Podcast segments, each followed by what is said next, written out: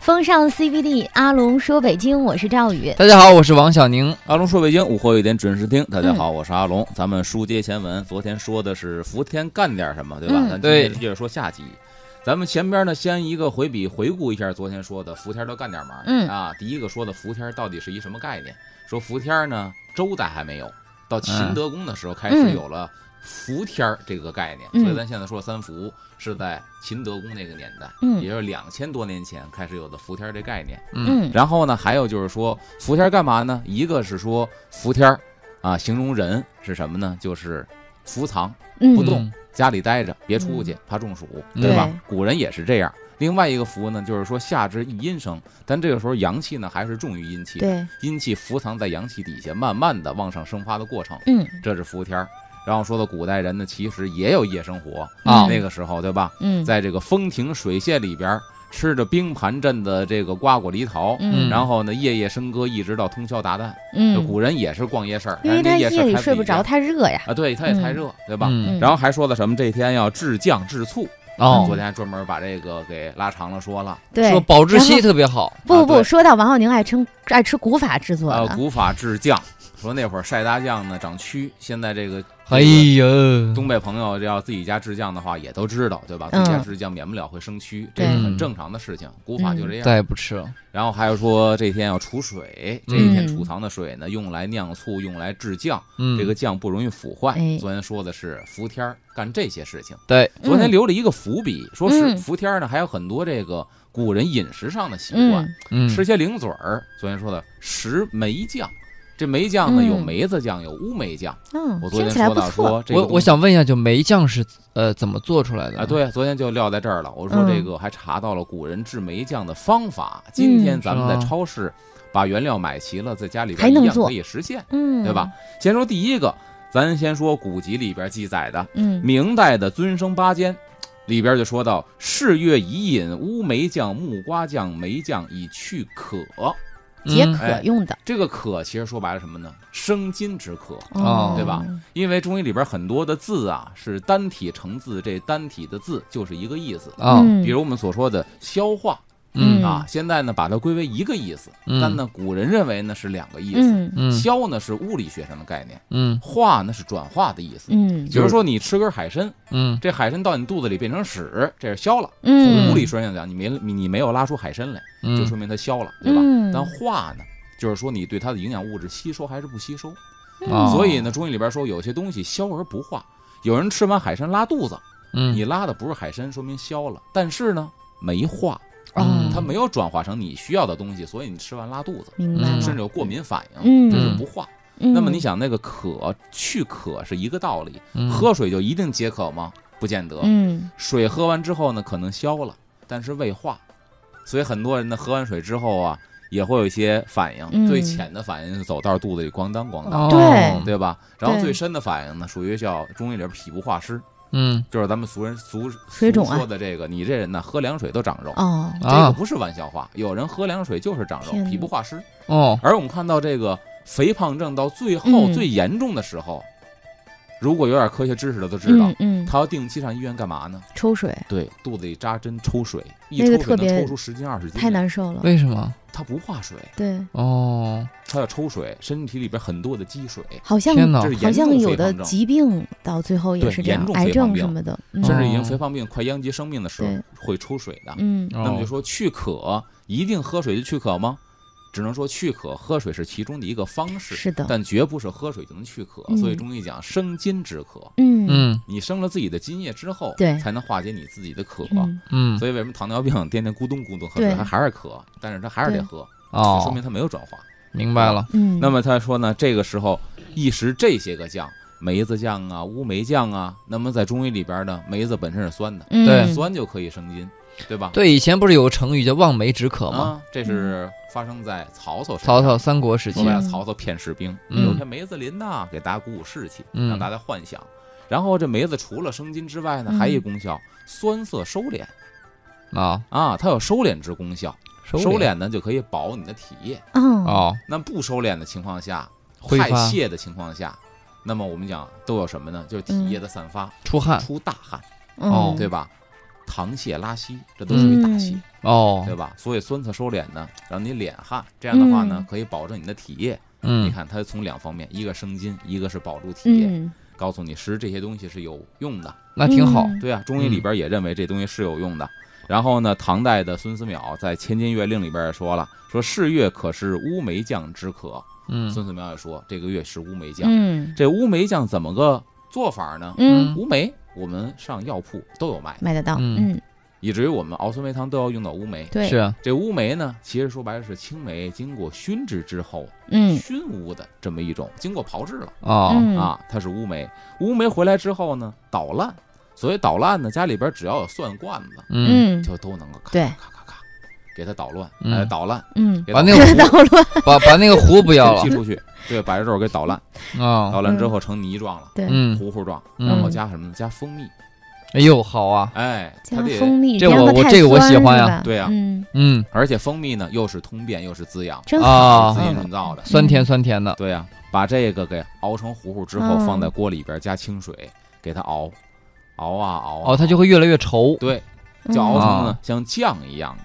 哦，这个可以储存在罐儿里边儿，现在家里边儿有冰箱了，放在啊，冷冻起藏室来嗯了，嗯你可以白嘴儿吃，比如崴一小勺儿白嘴儿吃，嗯也可以什么样呢？跟蜂蜜一样，蜂蜜可以白嘴儿吃，也可可以以拿沏水着冲冲，水，嗯，对吧？这也可以。当你要需要食用的时候呢，嗯，快一勺浓稠的乌梅酱嗯，啪，放在小锅里放水一熬，这简直是就熬哦平成民一个燕饼窝啊我！还有个绝招呢，嗯我就是那个冻冰块的那个冰格子哈，哦啊，嗯我把这个就捣捣烂的这个稠稠的糕哈，啊我都放在里面，然后插上一个小棍儿，然后放在那个冻，当棒棒糖吃。对对对，然后冻完了以后呢，啪磕出来以后当二棒棒糖，二十块方的啊，乌梅乌梅冰棍儿啊，小冰乌梅棍儿冰棍儿，小啊冰也棍儿也行，也行嗯啊，这倒行是也是一嗯方法酸。甜，very 口 good，嗯我跟你说，这个乌梅其实我们在夏天呢嗯，喝酸梅汤的时候，乌梅嗯就是一个主要的一个原料。哦对，啊对吧？酸梅汤里边儿，因为北方不讲究喝凉茶，嗯，嗯。那是南方的特产，嗯有乌梅，我我我特别喜欢一个味道，是啊好像是是桂花的味道，是吧桂花的味道。桂花桂酸梅花特别汤，好。所以你看，嗯桂花它有它的道理。桂花是什么呀？桂花是温性的、嗯，暖胃的。嗯，如果说胃寒导致胃痛，您买点桂花，熬点嗯，桂花水代茶饮，对于哇胃寒造成的胃痛特别的管用。哦，在冬天的时候也如是，嗯你在外面跑一天，喝了一肚子凉风，回来喝一杯桂花水，嗯因为桂花比那个姜水啊好喝，对姜水也暖胃。嗯但很多人受不了那个辛辣的味道，嗯桂花水也可以代替。哦啊它有嗯乌梅，有桂花，它嗯可以暖。因为你这个这很讲究配伍啊，嗯你喝酸梅汤必定喝冰镇的，嗯，冰镇有胃寒，嗯，那我加点桂花呢，给它中和一下中和了，哦让你嗯过这冰凉的瘾，但是能暖暖胃。不错，然后还放点甘草，甘草是解毒的，嗯，对吧？然后再放点乌枣，乌枣这个补东西血是提香的。嗯，然后再放点这个冰糖，嗯，这是甜的嗯啊，嗯有的还放点麦冬，嗯啊，反正各种各样的都是中药材，保养茶，这个药铺里边都可以买到。嗯然后小火慢熬，熬完之后呢，把它给倒出来。嗯，在以前买酸梅汤都是上好的大瓷罐子，哦嗯青花瓷的瓷罐子。放在小推车上几个大罐子，那里边是酸梅汤，嗯哎，盛酸梅汤里边一勺。那当时拿什么去买呢？呃拿那自个时家候的就是碗吗？就是碗，那个碗还不是一次性的，嗯就是瓷碗。谁来了，比如王小宁来一碗，嗯我从大坛子里边先给你盛哦嗯盛一碗，您在这儿喝，喝完把碗给我搁这儿。嗯明白碗，嗯，这酸梅汤呢，在北京有两个老字号，嗯哦现在都有卖的，是吗？一个是九龙斋，一个哦是信远斋一，个信远斋。九龙斋其实是老字号，哎嗯乾隆年间的九龙斋我喝过，信远斋好像没信有远印斋象真好喝也是乾，隆为什么呢？啊。最近我妈从清真超市啊促销给我买了好嗯几大瓶子信远斋 的，我觉得它那桂花味儿特别浓，对对对，所以我对特别喜欢信远斋哎的酸梅一汤个。起家是在前门大街，嗯，嗯现在前门大街有九龙斋的那个店铺，对，对吧？他们家起家在那儿，然后哦信远斋的起家呢在琉璃厂。嗯你想，琉璃厂是一个文化荟萃的地方，但是对啊出现了这么一个老字号，对，这里边就有一个故事。啊哎在乾隆年间，这故事呢发生在谁身上呢？就是大学士纪晓岚纪先生身上。纪晓，岚纪晓岚呢，皇上派他为《四库全书》总编纂官，嗯要编《四库全书》。嗯这《四库全书》可以说收集了当时天下所有的书籍，嗯然后给它嗯编辑在一起成册。嗯，那么你就要去搜集各种各样的书籍。嗯，在北京这种文化集散地，那没跑儿肯定是琉璃厂。对，嗯那么他接了这个任务之后，也会经常扎在琉璃厂去搜集那些嗯宫里边馆藏没有的书籍，嗯流落在民间的嗯或者一些其他的版本的，嗯在搜集的过程当中，它是历经了很多年，它不嗯是说一年就搜集完的。那么每年一到夏天去那儿搜集的时候，嗯，刚开始碰到了一个姓肖的这嗯么一个嗯人，嗯在那儿呢摆的是茶摊儿，嗯因为以前在闹市区摆茶摊儿非常的普遍，嗯嗯茶摊儿很好摆。首先呢，这个工具和原料很便宜，对嗯对吧？摆茶摊儿不像开茶馆儿，我这上好的西湖龙井啊、鲁王瓜片呐、嗯对吧？碧螺春不是，就是茶叶铺里边很一般最的，很便宜的，现在说高碎，对嗯对，拿这个大铜壶沏完之后，这一壶谁来了给您倒一碗喝，便宜解渴。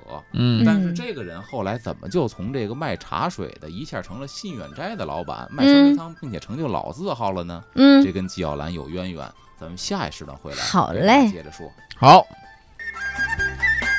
风尚 CBD，阿龙说北京，我是赵宇，大家好，我是王小宁各。位好，我是阿龙。刚才嗯说到呢，说为什么一个姓肖的卖茶水的这么一摊儿变成信远斋老字号了呢？跟嗯纪晓岚有关系。他在这淘书的过程当中，人家也会渴呀，对对吧？他也不是一个淘书，会带着手底一帮人。嗯那么呢，这个地方呢，这个茶摊儿是最方便的，就经常来这姓肖的这个茶摊儿这儿喝茶。嗯嗯久而久之呢，就互相认识了。嗯互相认识呢，聊得也挺好，人家对这帮纪晓岚这帮人也挺尊重。嗯，纪晓岚这人也是古道热这个热肠就的是一个人，嗯然后说你摆这茶摊儿，我们在这儿编纂四库全书，搜书也这么多年了，嗯你老这么干不行啊，得为以后考虑考虑。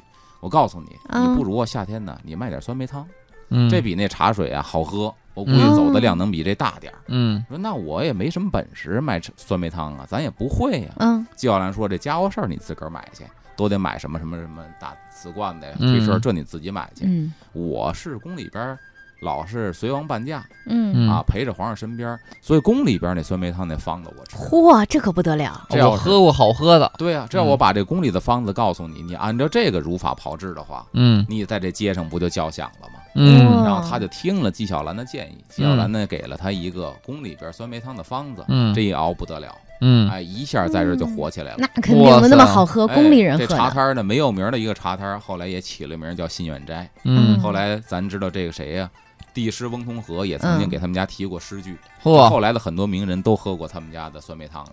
嗯哇其实当哦时也是借助皇家的这个怎么说呢，形象代言，嗯，哦让它嗯火起来了。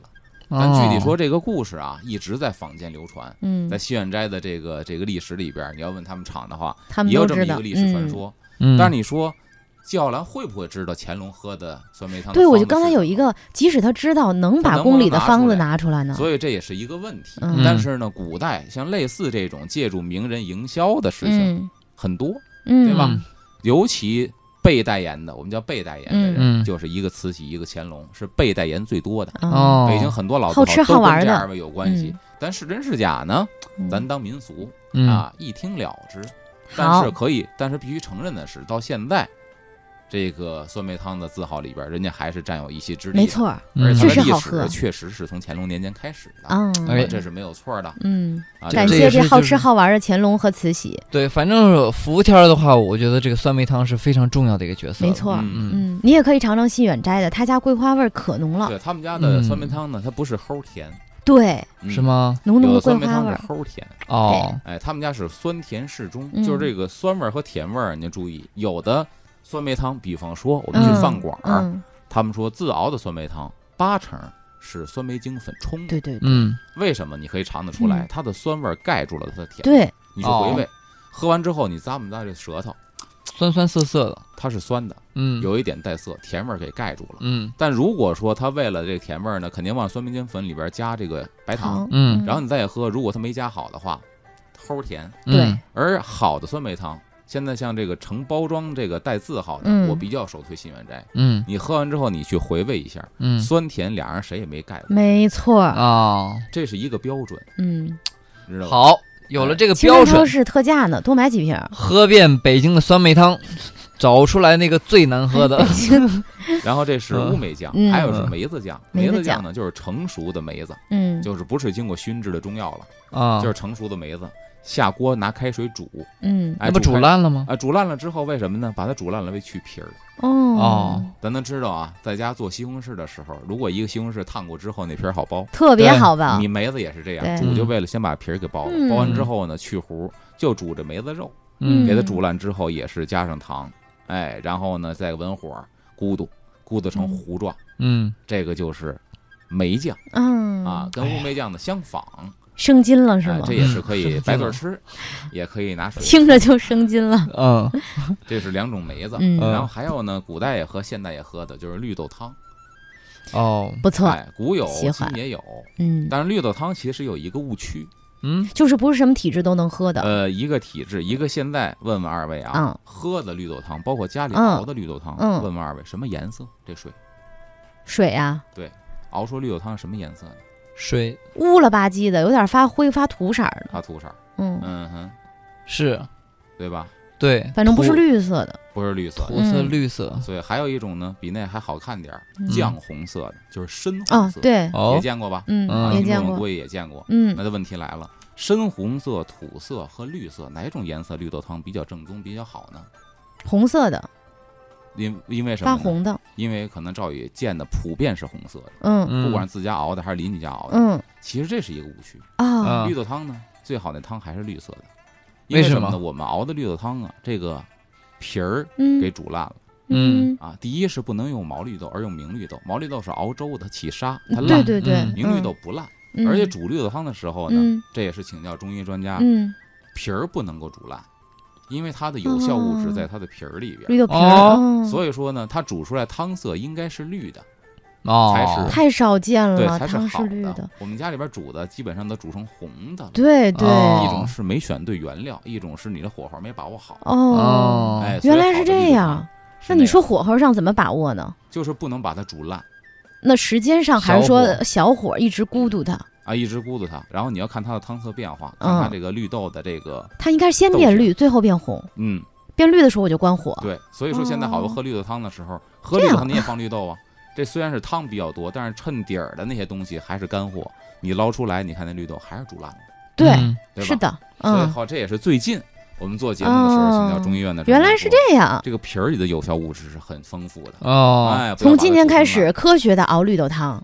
但哎有一种就是就是用这个毛绿豆啊，给它那嗯个啊就熬熬烂粥啊了，，对呀，它那个叫什么？它就叫甜品，就是跟那个绿豆龟苓沙膏一块儿卖，嗯，绿豆绿豆冰山沙有那种绿豆就是沙绿豆沙、哎，就挺也挺好冰镇的。啊，对对对，它是放点是是糖白啊糖？吗？呃，嗯我见过绿豆冰山，有的放的是白糖，嗯，嗯然后呢冰，还有点放的这个绿豆沙、红豆沙对混在嗯，一块儿的那种。，对，哎，挺好吃这是夏。天比较那个是毛绿豆，啊，那是毛绿豆，嗯它容嗯易它容易起沙，它容易起烂。沙的。对嗯，对对，这可以说是一个非常便宜的老百姓家夏天常饮用的一个去暑。嗯哎，还有有一，嗯个阿龙说，如果你你的体质偏寒哈，寒性体质，你就别光喝绿豆汤，对里对边对加一些薏米，好像还是黑米。呃薏米是祛湿的，薏米倒是不是说治寒的，嗯，它好啊像一般加来一种说什桂么花姜片儿这属于是治寒的，好薏像米是属于和祛什么湿米加加在一起就可以中和你那个呃，但是薏寒米性啊，一般是这样，嗯薏米和什么加在一起呢？薏米恰恰相反，薏米和红豆加在一起啊，。红豆薏赤米，小豆和薏米加在一起呢，这是秋天常嗯，喝的一个饮品祛，湿，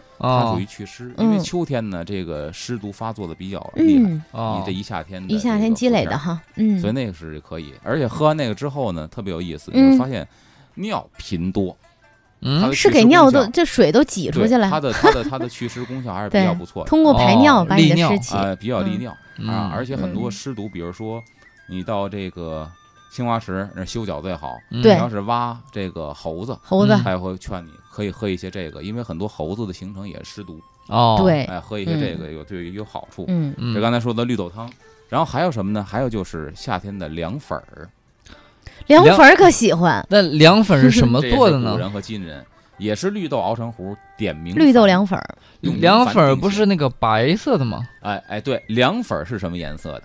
白对我色刚的，才说了，原料是绿豆做的，嗯，那凉粉儿应该是什么颜色呢？因为我看凉粉是白色的白呀。色不的是，嗯，你觉得呢？它是它不是白色，也不是乳白，它啊白当中它是一种也发乌，也发灰，啊，发灰，对，是有点青灰的色吗颜基色，本上还都是正常的。不正常的是什么呢？哦嗯很多人觉得绿豆凉粉做完了就应该该是绿的碧绿清凉，嗯看起来对吧？嗯其实往往那个颜色是不对的。嗯有的小贩卖的凉粉啊是淡绿色的，哇看，起来非常的漂亮，嗯看着的凉快。嗯而且你一想，绿豆做的这色儿正常不正常？嗯绿豆凉粉应该是白色的，嗯哦哎。这个颜色是正常你的。看，我还是我我那也观察多吧，对，嗯，反正不发绿就在对了。嗯再搞点花生、辣椒嗯往上一浇，嗯，哎，这你看南方也吃，嗯，你说的放花生、辣椒，嗯北方也吃，北方放的芝麻酱，芝麻酱、蒜泥、黄瓜丝儿。哦，哎，嗯所以说南方、北方都吃，而且呢是古代、现代都吃。嗯是我说吧的凉粉儿，这个乌梅酱啊、凉粉儿这些东西都是从古代沿袭下来的。嗯就古代有史料记载，人家也吃这个东西。是吧？这东西也说造价比较便宜，嗯，嗯，绿豆又好吃，我之前就看那个好像明清时期的小说啊，里面嗯就写说，呃，就到了这个逛大集的时候，集会的时嗯候，说桥头什么就小孩儿拿一点零钱买买一碗凉粉吃，就当零食了，嗯就就有是吧？你古代看，在刘宝瑞先生有一个单口相声《天王庙》，嗯就说四个孩子趁老师不在、先生不在嗯，跑出来。这个学堂在哪儿呢？在一破庙里头，嗯跑出来玩儿，玩儿热了，看见卖凉粉的，嗯说卖凉粉的过来啊，多少钱呢？告诉四文钱一碗。嗯，哥四个一人掏了一文钱，凑完了买一碗凉粉儿。嗯告诉谁先吃啊？大哥说：“长者先，幼者后，我得先喝。嗯你这么大个儿，你喝两口没了，你们应该让让小的，我应该先喝。”打起来了，嗯还没喝呢，先生来了，干嘛呢？我也走的不上学了啊，都回课堂。这这这凉粉儿这东西喝完拉肚子，谁也不许喝，拿来我 喝。他喝完果然是之后老师教出来的学生，呃 对，学生们就不干了，然后上课捣嗯乱。老师说：“行了，下课了。”他也不愿意教了。嗯出来之后呢，说咱得损损先生，咱花了四分钱呢，让他给喝了，咱写四句诗损损他。嗯然后呢，先从谁写呀？先大哥来，学长来，嗯兄弟四人，老二共凑四文，嗯老三买一碗凉粉，嗯老四该你了。老四不干了，咱说好了，一人写句诗骂先生，头三句一句骂都没有，我 不写呀，那不管就写啊。兄弟四人共凑四文，买碗凉粉，哎，有了。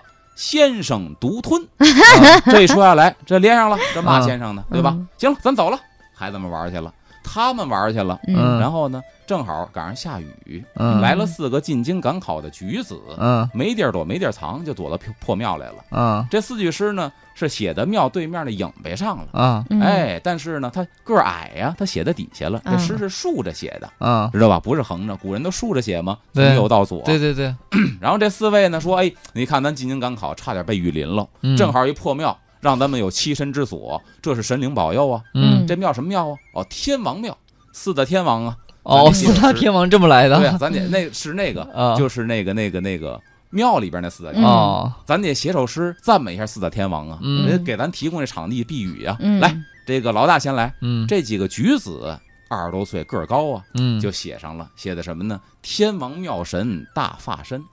嗯然后呢，老二你写一身铠甲似龙鳞。哎老呦三你看。脑袋倒有麦斗大，嗯因为那个好，那神像塑的高大呀，脑袋倒有麦斗大。嗯老四该你了，老四一看你们这好词儿都写完了啊，天王妙神大法身，一身铠甲似龙鳞，嗯脑袋倒有麦斗大，个儿高啊，衣服漂亮，这个脑袋大你都写出来了，我写什么呀？嗯反正这个儿高，脑袋大，他身龄大，身龄大吃的就多，吃的多拉的多。哎，有了第四句，一抛大粪十 五斤。你说老四有这样的吗？嗯这人拉屎有拉十五斤的吗？我不管，反正夸的他你们写干净了，我没得写 了。啊哎，这四个橘子一看雨过天晴，人家上路了。嗯，走了，天儿挺闷的呀，嗯哎太阳出来了。这先生从庙里头，他住在庙里头当，然这儿的一点儿扇单点着扇儿着出单，来乘凉来了。嗯然后一看对面的影壁上红影壁墙，谁这么讨厌？画了好些个白道子，嗯其实不是白道子，嗯是写的字儿，离得远他看不清。嗯，走近了一看，哦，不是白道子，是诗。我看看啊，这诗念一还下不错，。念一下，这大人写诗在上头，嗯小孩孩子儿写诗在底下，这一竖行不就串下来了吗？对啊，天王妙神大法身，兄弟四人，嗯兄弟四人，哎，一身铠甲似龙鳞，共凑四文。这四大天王凑四文钱干嘛呀？不嗯明白。看看第三句吧，嗯脑袋倒有麦斗大，买碗凉粉。嗯这大脑袋吃凉粉，嗯，不明白什么意思。看看嗯第四句，哦，好了，一抛大粪十五斤，先省生独读吞。 耶所以咱那个年代就拿凉太粉逗了，拿凉粉这东西啊入活。嗯，哦啊，，在相声里边有一规律，能在相声里边入活的东西，一定是老百姓喜闻乐见的东西。对而且非常普遍常见的，对，嗯要不他嗯不可能逗乐大家。对对，所以说这东西从古到今都是普遍存在的必属的良品。啊，原来是这样，对，嗯咱看时间段差不多了，好，咱待会儿回来接着说，那会儿还干点什么？好复杂。嘞。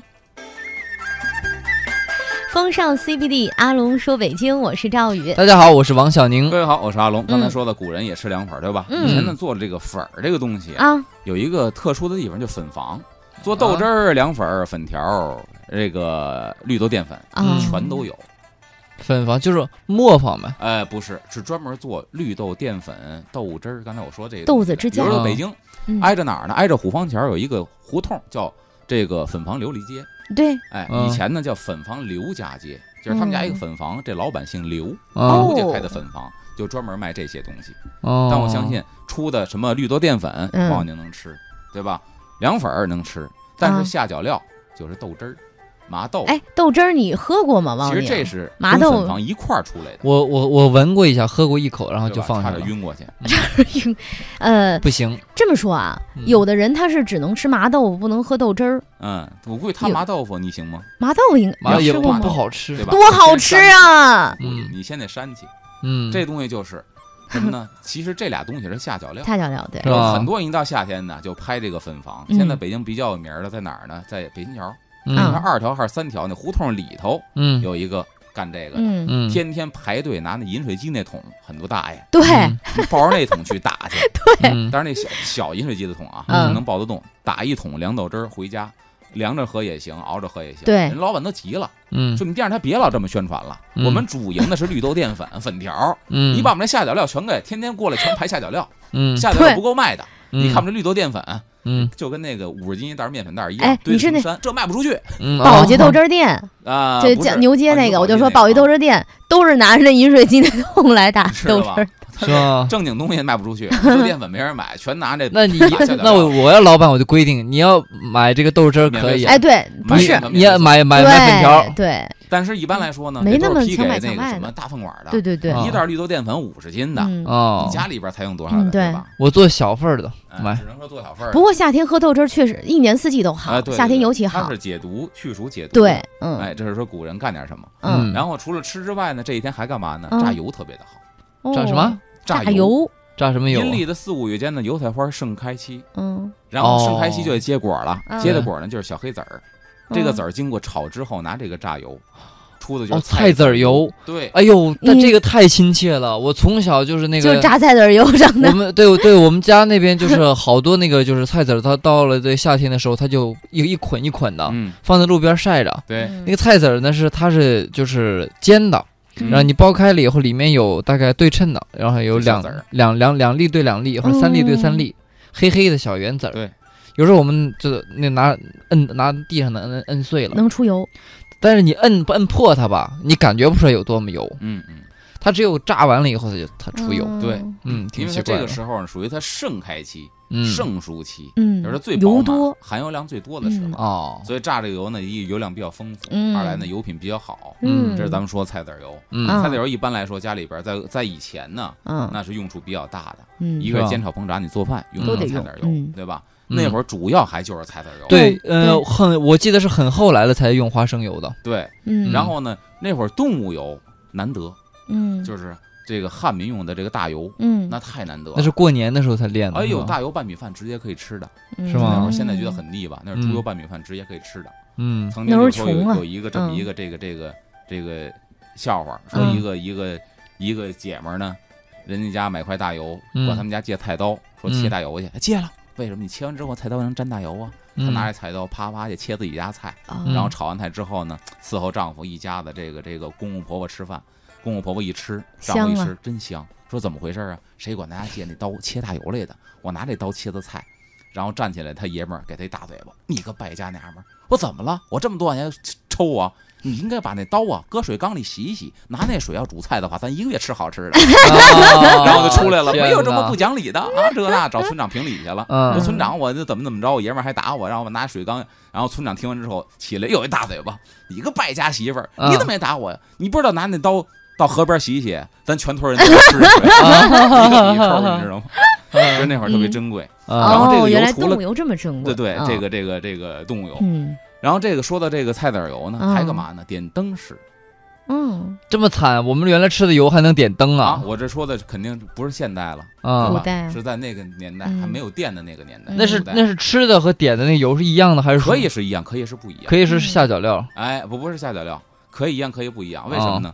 点灯咱也听过有煤油灯，对对吧？啊哦，那熏的，哎，这你明白了。我我是使过呀，我都我哎，你王浩宁， 你究竟哎想说在哪儿？我就觉得我的这个人煤油生灯经历你都真的是太奇葩了，哎我，咱们那代八几年的有煤油灯 吗？我八正经几年使农村过，还有我正经使过煤油灯哦， 正经是有煤油 灯。我太奶奶呀，她那嗯哦他们住那地方就客家那原楼里面啊哎，就是那种木房子，没二有灯吗？傍晚的时候，电灯吗你你到二楼啊，你看嗯那个就是那个蝙蝙蝠都是穿堂过的，啊 穿堂过，然后晚上提着煤油灯出 来的，我的个天哎哪，！这不就是你也说《聊斋》 那前面那画面你的吗？太奶奶嗯住在那样的环境 下， 嗯，然后来了几个游客，背包客敲响门了，梆梆梆。老奶奶可以住借宿一宿吗？她奶奶拿着煤油滋灯，妞滋妞门开哎了，进来吧，孩子。 感觉这个故事 要发几个大学生背着包生。嗯老奶奶，呃，听说这个村儿里边不太太平，他们都说这这这种老楼里边闹鬼是真的吗？然后他奶奶前面带路，回头，别怕孩子，我在这儿住了二百 年了，谁说有鬼呢？但真的挺恐怖的。呃，晚上最好不对要啊随便到处走，你知道吗？真的吗啊，而 且不还是阿龙演绎完了，我觉得是真的。阿龙讲的好多都在那村里面有有东有有应验的，比如说那真的个吗呃，就是茅房、厕所啊，里面就是个缸，就是对啊对上面是个缸木上面板子， 这个木板子就是啊不是茅坑吗不？是，刚不是才大板儿，这我去采访的时候还那样呢。啊每，每个两千茅坑年下边初一个缸，还是整个一不是，个大这缸就是茅坑哦儿，它对它就是它是那个小便房，大便房是就是你说的。厨房一拐角出去，里面那个猪圈旁边就是那个有有蹲坑，对，直接它是吃饲跟那料个跟那猪圈连通的。啊嗯！别浪哎费了，是吧哎？呀，我跟你说，而且在在井边洗澡，你知道吗？我天哪，就大晚你上哎过过的，那种生活？然后周围都是萤火虫，你洗澡的萤火虫在看你洗澡嗯，啊，一片一片直接的。从井里的拎上来，咵就拿倒木盆里就开始洗。哇，对你过过那种生活？是啊，哇，你人生好呃丰富啊！特别夸张，对吧？咱说嗯节着油那会儿，不是都说你干嘛呢？还不睡觉，点灯熬油呢？啊啊，其实这说白了，你浪费资源。嗯，那油本身可以炒菜的，嗯你要哦不睡觉，你点上灯呢，耗这个油就不能炒菜了，就算个嗯浪费了，所对以不能让点灯熬油。难以想象。哎，那说嗯为什么说那时候？那你这油这么珍贵，你就是炒菜，你别拿点灯不就完了吗？像小宁说的，没油可以点灯，熏嗯人，啊，那黑烟。嗯呛得很，对他们家的灯常搁哪儿，你一进屋看顶棚就知道，哦，哪那一块块都黑，黑这的，块底下准保是他们明家老白？河灯的地嗯方。对，而且呢，这种挥发的物质对人体还不好。嗯再有就煤油挥发也比较大，所以为什么有煤油灯没有汽油灯？ 拿嗯汽油点到估计一家自焚了，它挥发太厉害，嗯那味儿也特别难闻。嗯对但就是菜籽油这种嗯植物油，它的味道小，嗯挥发又不那么快，嗯，所以这个点灯比较好。哎但那个煤油灯挺有意思，它有一个调节的阀儿，它让你那个火火焰苗可以大一点、小一点，拧这那是个你棍儿，，这是你的高级了。以前那个灯台啊，嗯，见过吗？就一小碗儿，铁的哦铸铁的底下棍儿，然后呢，那灯鸟就搭在碗边儿上。嗯哇这个时候你想想调整它的火焰怎么办呢？一般脚来拿说，剪子，拿那是那是蜡烛，嗯绞那哦蜡烛芯儿。这不行。老太太把簪子啪拔下来，嗯拿簪子去挑拨那灯芯儿，用哦，这个来调节它的火苗大小。嗯，哇，真哎好玩儿！现在咱然后们哎，现在哪儿还能感受这种生活呀就？不知你道嗯自己了。买一灯碗回家自己点上不就完了？它一般那个煤油灯晚上我妈啊，一进来， 大灯也不开了。它是放在就是离门窗近一点的地方，啊它不敢放在床边儿。啊！一怕般给来人说呢，熏就着是什么呀？嗯这个哦嗯灶台和炕嗯啊中间有一堵矮墙嗯啊，比较讲究的人家是灶台和炕啊是两间房，嗯中间墙隔着。不太讲究的穷点儿的呢，就一矮墙，嗯，这矮墙那边就是锅台，嗯，所以我们有有句俗话，你就接着锅台上炕，哦就说白了就是比很说近。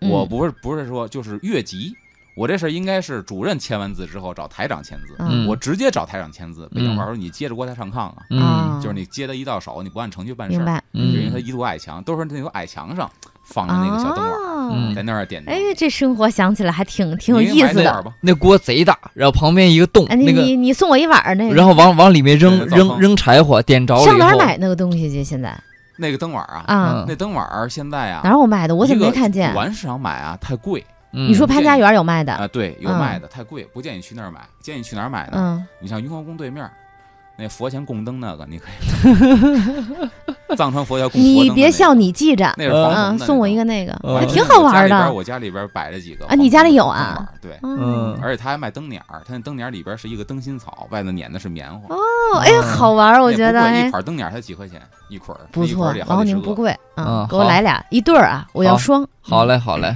嗯，呃，赵宇到时候这个办事儿的时候，我就给一一一双那个煤油灯哎，啊，我办事儿就给我俩那个是吗？是那再你这个再给份你子配一钱个得这样单算了。再给你配一个厨房用具，那个有个风箱，做饭的时候不是 点点着了以后啊拉吗？风向，啊拉风一拉它就着火就大了，谢谢，嗯，嗯大火爆对我炒，十分关爱。嗯哎我们继续听阿伦给我讲完了，，这哦嗯是说的这个榨油。嗯，然后呢，除此之外，这一年呢还干嘛？伏天儿还干嘛呢嗯？制酱菜。啊咱刚才前去上回节目说了，说伏天儿呢是做醋做酱的好时对节，嗯，同时也是做酱菜的好时节。酱菜也要杵的那个水做比较好嘛。酱菜不是冬天做嗯的吗？哎，冬天吃的哦，冬天吃对嗯这酱菜呢，一个酱菜是不太容易坏，嗯就好多人会觉得，哎，你看我这酱菜长毛了嗯啊。现在聊比较忌讳这个啊，嗯但是呢，如果你把那毛给刮掉的话，吃是一点问题没有。真的啊。我吃过，根本就不闹肚子，因为它是高盐腌出来的东西。你说把上面长毛的给它切早下就去消没毒事儿，我我亲身吃过，我负责任的告诉大家，我吃过。你是不是没肠胃好啊我？活着呢，没问题。它不是它真的，它是那种那种盐腌出来的东西啊，它早就防腐了，它哦里边对，不会有什么寄生虫的，你放心吧嗯，。是因为我们家嗯买咸菜，有的时候它酱菜是时间长，其实在冰箱里呢，上面一层小小绒毛，然后就都给嗯扔了。你想吧，你你我很我很少见过说酱菜长虫子，谁见过酱菜罐子长虫没见对过子？辣椒糊罐子里边长虫子没见嗯过，对，臭豆酱豆长虫子我还真没见过，因嗯为它高盐，嗯，它嗯，高盐是脱水的呀，所以为什么说盐水消毒啊？它让细胞嗯脱水，它活不下去。哎，以前我这看过一样个啊嗯就是文章里面写到过哈，就是古代的那个就是说给这个。呃，去世了的人啊，嗯保存的尸体，它就是怎么样拿的？盐搓，对，拿盐搓，而且它它是从嘴里面喂盐，就那个叫卤水是吗？嗯，嗯就是过一遍肠子，盐卤过一遍肠子，它能够让尸体防腐。呃，而且它盐卤啊还有一个功效，它能让蛋白质凝固。哦，所以你看，为什么豆腐就是嗯，豆腐就是豆浆，点完盐卤之后它凝固了哦啊，，而且盐卤在中医里边是热性的。如果哦说少少量的服用盐卤的话，怎么救急呢？就大罐子往里头喝豆浆，兴许还能有一救，这急救措施啊。当然现在哦家里没盐卤，像杨白劳喝盐卤自杀了，喜儿如果发现的早，赶紧灌豆浆，如果有的话，关哦豆还浆啊兴许能救条命回来。，嗯哎，让他胃里去反应去。嗯，然后咱说这个酱菜在古代为什么这么有用呢？嗯，咱们下一时段回来再接着嘿说。，嗯好，我们稍事休息，马上回来。风尚 CBD，阿龙说北京，欢迎回来，我是赵宇。大家好，我是王小各宁。位好，我是阿龙。刚才嗯说的这个酱菜，为什么小宁说这不是应该冬天吃的吗？啊对夏啊，天腌。你看，像黄瓜呀、这个茄子呀、莴笋呐、姜啊这些东西，当它嗯盛产期的时候拿来，嗯那我这个时候我有新鲜的，肯定吃新鲜的；嗯嗯吃不了的新鲜的，我腌起来。因为它的储存不像土豆，啊，挖一地窖可以储存，嗯这些储这些蔬菜呢没法儿，嗯像，茄子、黄瓜，你挖地窖很难储存，对，嗯腌起来是最好储存的一个方式方法。哦，等于是说，比如说现在盛产的时候，我先吃，吃不了的我腌着，等到对没有菜的时候，冬天的时候我就哎吃这些。这就是菜。而嗯另外一个出远门儿，以前的举子赶考，家里穷的呢，你们家里有钱行了，多带金子少带银子，嗯天天住外边儿去住客栈吃好的，嗯没钱怎么办呢？你可不就得用酱菜当这路上的这个干粮，嗯就酱菜，为了节点盘缠呀，哦哎，，这也是一个必不可少的。然后有钱人家呢有有钱的做法，嗯没钱呢嗯咱腌点鬼子姜，对吧？腌点哎，黄鬼子芪姜什好么叫吃着呢，什么叫鬼子姜啊？没吃。鬼子姜是一种姜，啊，这种姜可以做成腌的酱菜，但是好它吃的着这呢个辛辣味道呢没有那么浓重。对，不像姜那么哦，辣，连姜都当菜吃了。哎，当当菜吃啊特。好吃北京还喜欢吃的一种酱菜，特别喜欢吃的就酱干喽，啊，什么小叫干肉，像一个螺像一个螺丝转似的，就是对小田螺，嗯跟那个形状差不多，那叫酱干喽，对，那也非常的好吃。嗯哦你看啊，这个就是说，穷人有穷人的腌法，富人有富人的腌法。嗯最有名的酱菜，肯定知道。我一提这个地方，哎，你就知道了，《红楼梦》。红楼梦》啊，哎大观园酱菜。大观园里边有一个酱菜，确实，红楼菜系里边有一道菜叫茄想。哦，且想哦，曹雪芹知道，哎浓知道墨知道重彩的写了一笔，嗯，嗯，但茄想到底怎么做的，到现在嗯很多红楼没有系的配饭馆方儿都有自己的做法。嗯曹雪芹没写明白是怎么做的，嗯嗯，妙就妙在这儿，他只写了有这个东西。嗯然后呢，现在说号称比较正宗的红楼菜就在大观园后头，嗯他们家做的茄想呢，我尝过。这个茄想呢，就是把茄子切成细丁儿，嗯细丁之后呢，和这个熬好的、上好的鸡汤一块儿煮，一直把这个鸡汤给靠干了。跟嗯鸡汤一块儿煮，对，一直把它靠干了，嗯这鸡汤呢全都吸入到这个茄子里边儿，嗯然后再怎么腌制，这也是一个上好的。其实这也算酱菜的一种，嗯但哦是，鲜美无比。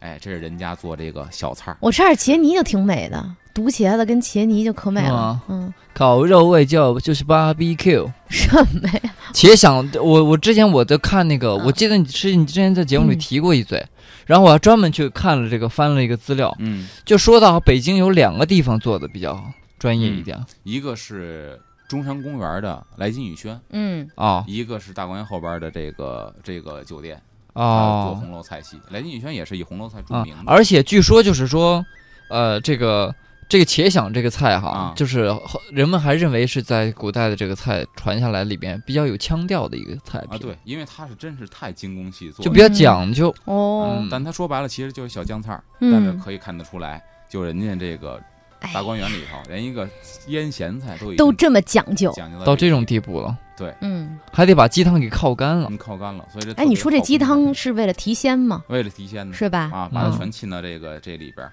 这说到这个酱菜，然后嗯呢，这一天除了制酱菜还干嘛呢？还有就是晒衣书，这衣书不晒是说衣医书学的书，而嗯，是指呢晒衣衣服和熟服、。晒书籍。嗯哎，一般来说，这以前的文人墨客晒书籍，他是爱书之人。嗯呃以前咱也讲过，那会儿有文化的人不多，嗯嗯不像现在。现在可能说大文豪说不比古代，你又没有李白、杜甫，没有苏东坡，确实大文豪没再出过嗯，跟那齐名的。但是普遍的这个民众的教育比那会儿强，嗯，那会儿儿出过苏东坡，但你知道除了一个苏东坡啊，百分之九十是文盲，连对名儿都不会写。嗯现在百分之九十都会写名儿了，嗯对吧？那会儿呢，书是少数的文人雅士的一种消遣之物，哦，是文人的东西，嗯他很爱惜这个东西。但这个天气湿度这么大，晒书跟衣服不太合适呃，吧？嗯但是呢，咱湿度大是一方面，就因为湿度大，所以才在阳光下暴晒，因为这个时候阳光是最强烈的，它嗯，是直射地球的，它在北半球的，那嗯晒书就给它晒潮了呀。呃，不会晒潮啊，就因为天气潮，所以我才啊，要在阳明白了，光下明白暴晒了。它，嗯嗯把它给晒得干松一点儿。嗯而且呢，以前有惜字嗯，也有惜字令，就是这个纸上面甭管是写什么，只要带字儿的，嗯你拿这个擦屁股干点嘛，这就算是违 法的哦这样啊啊。。古人非常在乎这个东西，哦啊，那对于这个文字啊，包括文化，还是挺尊重的。对啊，他嗯认为文字是中华民族的一个宝贵符号，不嗯能随便糟蹋，所以晒书。挺好。因为那会儿书也容易长虫、嗯，嗯啊。另外呢，还干嘛呢？晒衣服，家里边儿这个衣服也会拿出来翻晒一下。冬天的羽绒服啊什么哎的，是吧，？一般都是冬天的、嗯秋冬季的服装。再一个呢，就是裘皮，那会儿讲究人家有钱，是吧翻？晒裘皮，裘皮更容易招虫啊，对吧？啊哦戴帽子、皮子，对，所以说就是要把那些全部拿出来给给晒一晒，成嗯衣服呀、书啊什么的。对，就这伏天干的事儿还真挺多。没错。像什么这个嗯农户翻晒粮食，你看嗯这就有自己的特色了。嗯文人晒书，农户晒粮食，嗯寺院晒经书。比如说这个万历野火编说六月六啊，六月六日，那是阴历六月六日，嗯正好也是伏天嘛，嗯对吧？然后内府皇室岁晒曝，那个念曝光的曝嘛，嗯但是我念曝。然后列圣实录，列圣御制，就是把你的皇家实录、皇家档案馆的皇家实录拿出来嗯，晒一晒。嗯，然后又及诸大寒，说白了这些东西呢，平时处在大寒，寒是什么呀？大盒子。嗯一寒一寒的，嗯放在那里边儿是容易招虫子，嗯那比较阴暗的地方拿出来，然后呢，每岁故事也，故事呢不是咱们讲故事，嗯故事就是啊，像一个程序一样，一个流程一样，每年都如此。嗯你看，这是属于是明代的万历野火编，明代在北京就有这样的场景。嗯像清代的《燕京岁时记》呢，里边说：“京师于六月六日，斗量衣服书籍，为可不生虫蠹，也是为了防虫。”对嗯对吧？然后呢，雇衣铺、皮货店、洗轿铺也在这一天要翻晒物品，直到傍晚。嗯这里边有意思了，提到什么呢？雇衣铺、洗轿、皮货店嗯这几个铺面呢，其实说白到现在已经非常的少见了。嗯啊，这一天不光要翻晒衣物、翻晒物品，还要干嘛呢？嗯还有一个犒劳伙计。就像现在很多单位呢，发两个年终奖，啊一个年终奖是中间儿这个钟，哦啊一个年终奖是终结那个钟。啊啊嗯，所以说有单位发俩年终奖，那这个相当于呢，就是咱们现在的说中间这个中、哦，年终奖，要啊！在这一天犒劳伙计。哎，这是个好日子啊！嗯，呃，洗洗澡，晒晒书，晒发发晒衣钱晒晒衣服， 收个年终奖，嗯对，不 错，心里挺舒坦的。嗯哎，但是今天呢，咱这儿也抛一个引子，好 抛引子是什么呢？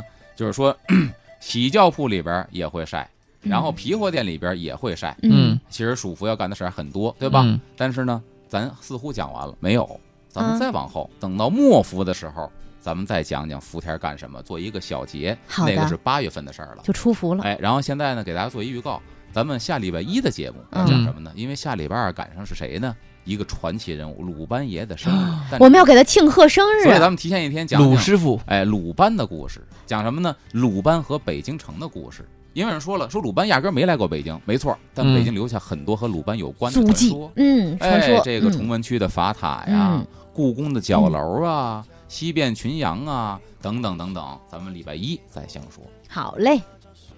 我们今天的节目就是这样了，稍后的时间交给郝迪和向坤带来律动工体北，我们下周一不见不散了，周末愉快。拜拜拜那随心。